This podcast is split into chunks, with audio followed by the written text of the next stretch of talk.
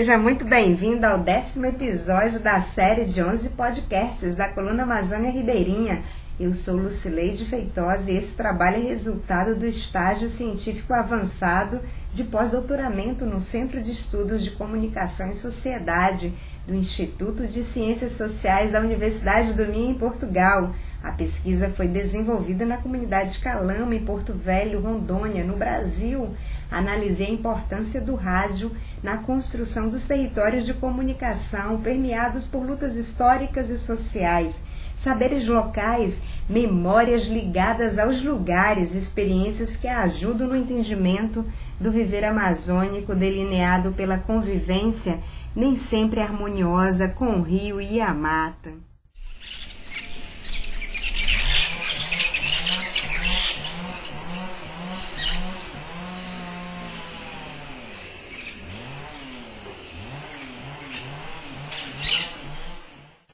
O episódio de hoje está cheio de novidades. Eu te convido a conhecer as dicas de segurança e proteção à maneira ribeirinha. E para falar desse assunto, convidamos Marcelo Nunes, Maria da Glória Martins, Marcelo Laborda e Maria Eusita Prestes, a dona Zezé. Os nossos entrevistados vão falar de suas experiências com dicas de cuidados especiais para quem mora na Amazônia ou deseja conhecê-la. Me acompanha porque vem muita novidade.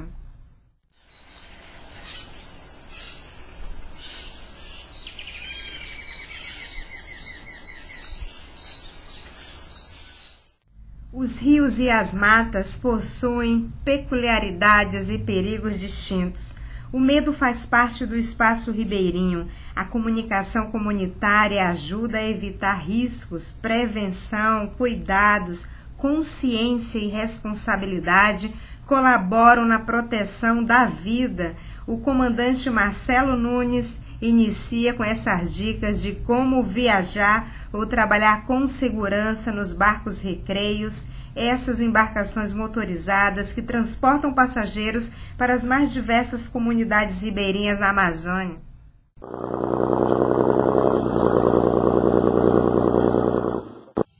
Não possui bebida alcoólica na embarcação. É, é comum é ter atenção, ter cuidado com as pessoas, entendeu? Tratar, tratamento também é essencial, o respeito, né? E por questão de zelo e também segurança, Hoje a maior dificuldade que eu, como comandante da embarcação, estou enfrentando é por nós estamos enfrentando essa situação de, de pandemia e ver que algumas pessoas estão fazendo pouco caso e, e, e, no, e como a gente vê aquela situação e vai chamar atenção, orientar a pessoa a usar máscara, infelizmente a pessoa acaba é, recebendo como de má fé e isso acaba nos, é, nos deixando constrangido né, pela situação que nós estamos vivendo e, e a falta de conscientização da, da, da, do próprio passageiro também é, acaba que deixando vulnerável a situação e colocando em risco a, a vida tanto dos tripulantes como dos passageiros que estão ao redor.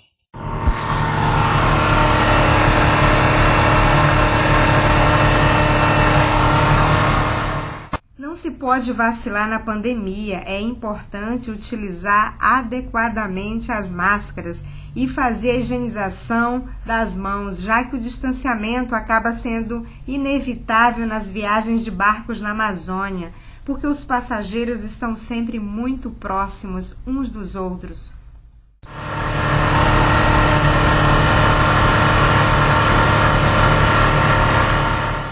É importante que o barco tenha uma manutenção em dia, com a tripulação toda habilitada, fiscalização regular no Rio Madeira e com os preços das passagens mais acessíveis às condições financeiras de uma família ribeirinha.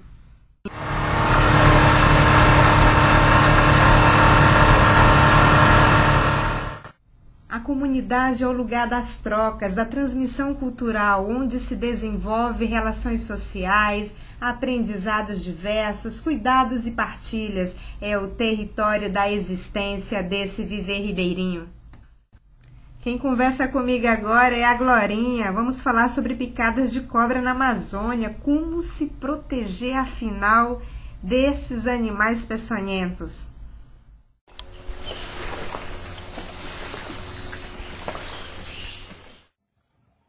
Usar calçados apropriados. Muito. Porque eu, às vezes, tomando banho do interior, quando eu subia na, eu subi na escada, que eu olhei, e a cobra passando embaixo de mim. Mas ela não ia me afetar, porque ela estava de barriguinha cheia. Então ela não tinha por que morder, porque tinha muita comida. E a minha tia, ela tinha uma prancha, que chamava prancha, no interior chamam prancha, lá onde lava a roupa, né? Lavava a roupa. Que tinha uma jararaca. Toda vez que ela a jararaca ficava olhando para ela. Botava a cabecinha e ela ficava lá, jararaca lá e ela aqui lavando a roupa. Aí uma vez eu vi, fui lavar, quando eu deixei a jararaca, ela no meio da prancha, no meio da tábua, vindo na minha direção e eu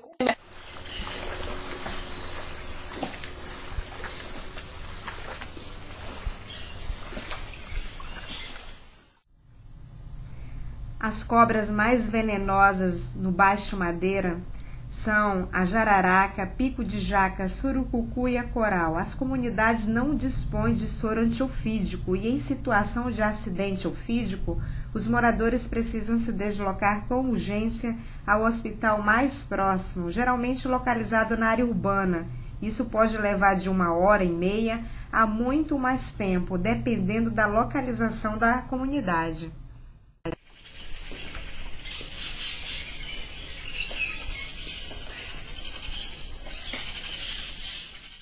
A casa e a escola são locais essenciais para trabalhar a prevenção aos riscos. Em casa, as mulheres realizam ações de incentivo à educação, valores culturais, e a primeira lição é transmitida pelos mais velhos, se ensina respeito às pessoas e aos pais, os saberes locais.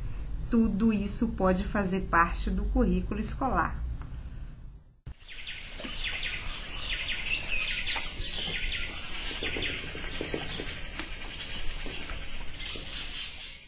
Glorinha fala dos ensinamentos recebidos de sua mãe e mantidos até hoje. Hoje eu mantenho um, dos ensinamentos que a mãe me ensinou foi, minha mãe e meu pai, foi respeitar os mais velhos. Então lá nós aprendemos a chegar, não importava quem fosse. Chegava lá, nós aprendemos a tomar a benção. A benção, meu, meu filho dizia que era a benção não é para você, não é para mim, é para você. Dizia, então, tio, tia, os mais velhos, a gente tinha que tomar bens. Então, isso até hoje é na minha família, mesmo dentro das cidades. Os meus sobrinhos já, já são até avós, eles, aonde eu chego, eles me tomam benção. Esteja onde eu estiver. Essa foi uma coisa que eu aprendi com a minha mãe, né? Esses costumes. E na parte de trabalho, de fazer isso, de cuidar, tipo assim, aquele respeito do mais velho, respeitar o mais novo. Porque na época, na minha mãe, por exemplo, eu, eu sou a mais velha, então os meus irmãos tinham que me respeitar. minha mãe saía, eles tinham que. Eu era que tomava de conta, fazia o papel de mãe deles. E meus irmãos mais velhos também, gente, eu tomava banho, tenho dois irmãos mais velhos que eu, um já faleceu, mas tem outro. Até hoje nós tomamos bênção do nosso irmão mais velho. Isso parece que a gente mantém até hoje.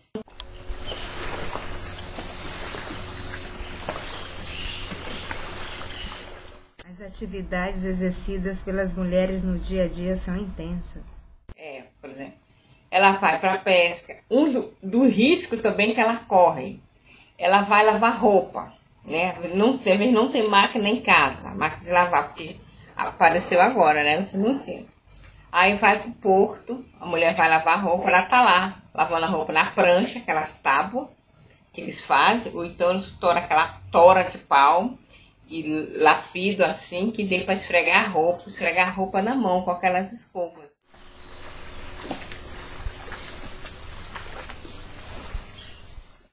A minha tia lavava roupa com palha de milho. Ela pegava a palha de milho, enfiava o garfo assim, fazia como se fosse uma vassoura, dobrava e era a escova de lavar a roupa. E uma coisa que a Ribeirinha aprende muito: é, aqui a gente põe a que boa para tirar o gardido. Não, lá passa sabão, quando tá todo fumando, põe para estender no sol. E que engraçado, quando você estende a roupa no sol, como tá cheio de sabão, as borboletas vêm para comer o sabão.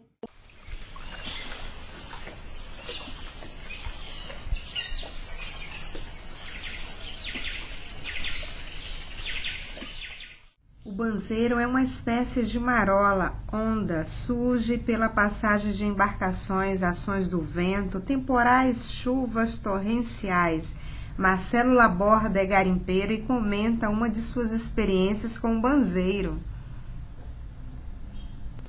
Assim, só mesmo questão de tempo, como eu lhe falei, que não esqueço, nós sofremos ali em frente ao Maruim ali, arrastando essas poitas assim, a distância de cento e poucos metros, em questão de, de 3, 4 minutos, arrastou tudo.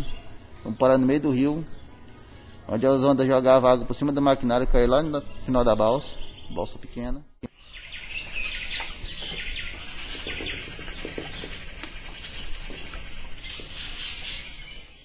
Comunicação ajuda na percepção de risco em relação às situações encontradas no dia a dia Marcelo Nunes, comandante de embarcação, fala de um acontecimento que nunca esqueceu. Os momentos mais difíceis são justamente tempestades, né? É... No Rio Amazonas, em 1999, nós estávamos fazendo a travessia, né? E o barco estava muito lotado, né, de passageiros. E nós fomos surpresos pela, pela tempestade que, que nos pegou. E o rio Amazonas, pelo fato de ele ser extenso, né, a, a extensão dele de largura é muito grande, facilita com que as ondas elas cresçam, ficam muito altas, né? E a nossa embarcação na época era muito flexível e gerou muito perigo, transtorno. E na época eu ainda era tinha 18 anos de idade ainda. E o que eu vi assim que marcou foi é, Durante esse percurso caiu um, um raio mais ou menos na proximidade e a pessoa que estava no comando, tava, que era o prático, é, ele sentiu o choque né, na, na roda de leme e, e ele é, pegou um supapo, né? Desmaiou, teve um desmaio e aquilo dali entrei em desespero quando vi aquilo, porque só eu estava lá com ele, né? E como eu ainda era inexperiente ainda, fiquei desesperado sem saber o que fazer. E tive que abandonar tudo e sair correr atrás dos meus companheiros para socorrê-lo, né? E acionar o comandante para tomar as medidas cabíveis.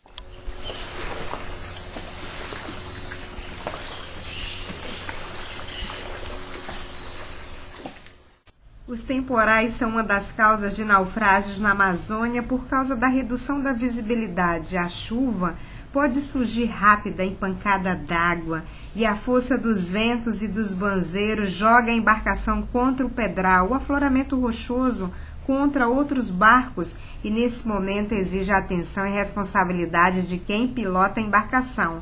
Saber fazer uso correto do colete salva-vidas é o primeiro item de segurança para um passageiro.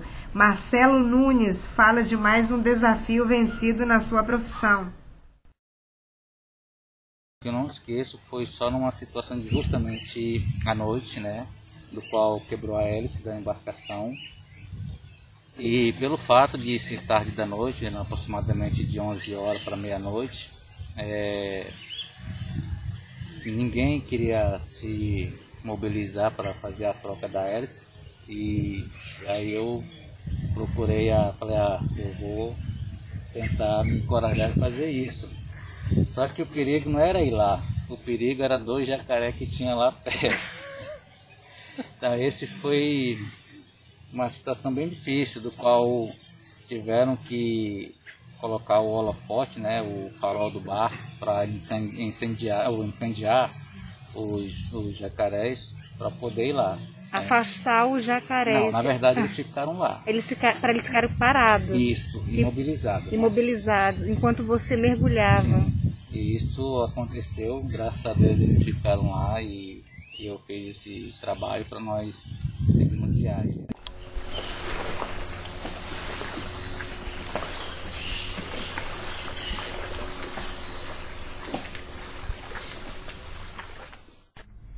Vamos conhecer outras dicas de segurança com Marcelo Laborda para quem está no garimpo no Rio Madeira. Ter o mínimo de segurança possível em cima da balsa, nem proteção das correias, proteção das, das folias, né? Manter uma proteção do escape. Ter bastante atenção na hora, de, na hora da mandada no sarelho, que é, é muito perigoso. Se chegar a escapulir, é deixar cair, só levantar depois que ele parar de rodar, que é arriscado quebrar muito o braço. É bastante perigoso. E outra assim que se você, quanto mais atenção você tem, melhor. melhor.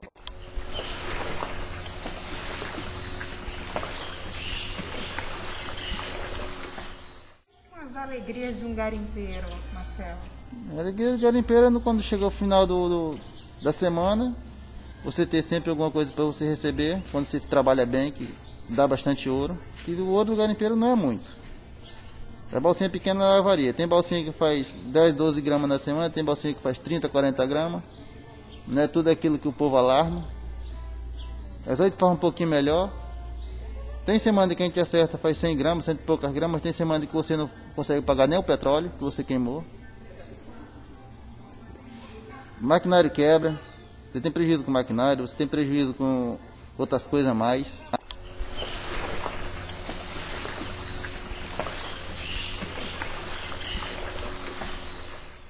Saber de Dona Zezé como se prevenir da inveja, do mal olhado, dessa energia negativa. Diz que o, o que espanta, diz que mal olhado é, é pimenta malagueta também. E o pé que a gente planta da frente da casa, eu plantei um ali e plantei outro ali naquele canto. Hum plantei também. Ajuda a espantar. Uhum. Zezé, como a senhora se sente nesta missão tão especial de cuidar de pessoas na comunidade de Calama e de outros lugares por meio das plantas medicinais? Ah, mano, eu me sinto bem, graças a Deus. Eu peço a Deus que Deus. Eu, ixi, eu sou uma pessoa do coração muito bom e eu peço a Deus que Deus me dê ainda mais, mais uns anos de vida ainda, porque eu acho bom. Eu acho bom quando eu ajudo a pessoa. Ixi, Maria, eu ajudo muito. Eu acho muito bom. Graças a Deus. Eu já tenho ajudado muita gente assim.